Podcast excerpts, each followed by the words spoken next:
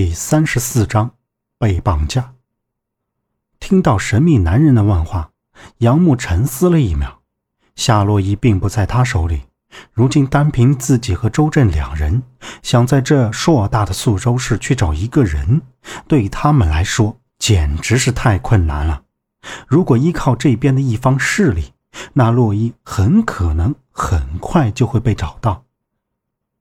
杨木眼珠一转。盯着前方，泰然自若道：“陈二狗在哪？我们也不知道，但是我知道你想要的东西在什么地方。不过我有个要求。”杨木，你这出的是什么馊主意？周震坐在他旁边，低着头，手不淡定的在额头前骚动着。杨木透着前排座椅的缝隙，盯着前面挡风玻璃外的环境，轻声道：“只有这样。”咱们才能找到洛伊。在酒楼里，杨木已经把夏洛伊的照片给了纱帘后的神秘男人。他的要求是让神秘男人帮他找到照片上的女孩，他才会说出巴马祥和图的下落。至于信不信他说的话，就要看神秘男人自己的决定了。神秘男人看了照片，竟什么话也没说，挥挥手就让寸头男把他们带了出来。他们被塞进一辆银色面包车里，这辆面包车除了挡风玻璃是透明的，其他什么都是黑漆的玻璃，外面是什么也看不到。在寸头男上车前，杨木听到了那低沉沙哑的声音，似乎是那神秘男人在跟他交代什么，然后上了车就直接驶出了萧县县城。杨木自上了车就一直注视着前面。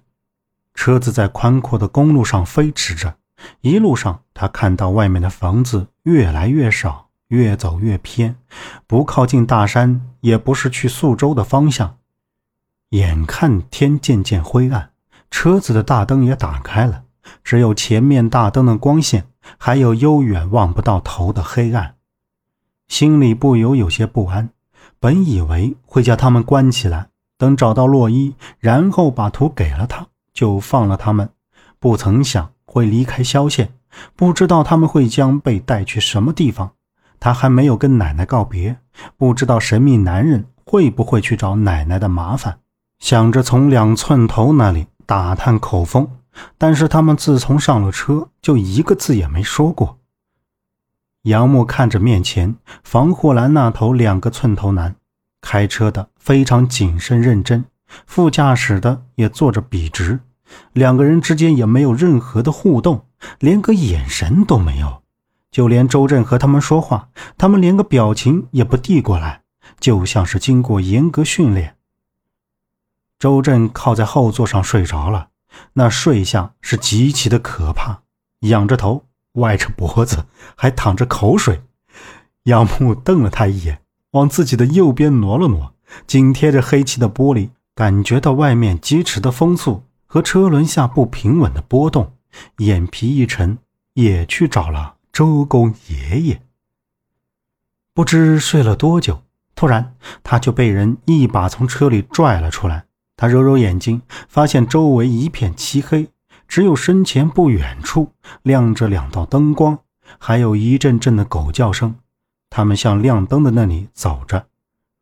周震。被寸头男抓着胳膊，不料这时周震竟然推开寸头男，就要用脚踹他。寸头男胳膊一挡，另一只手就抓住周震的小腿，用力一抛，扑通，周震就摔在了地上。寸头男上前还不忘打他几下，把他提了起来。杨木听见周震摔在地上的声音，才彻底清醒过来。当周震被那寸头男推到自己旁边，看到他脸上带了彩，看来这群人一路上真的是受够了周震。本集播讲完毕，感谢您的收听。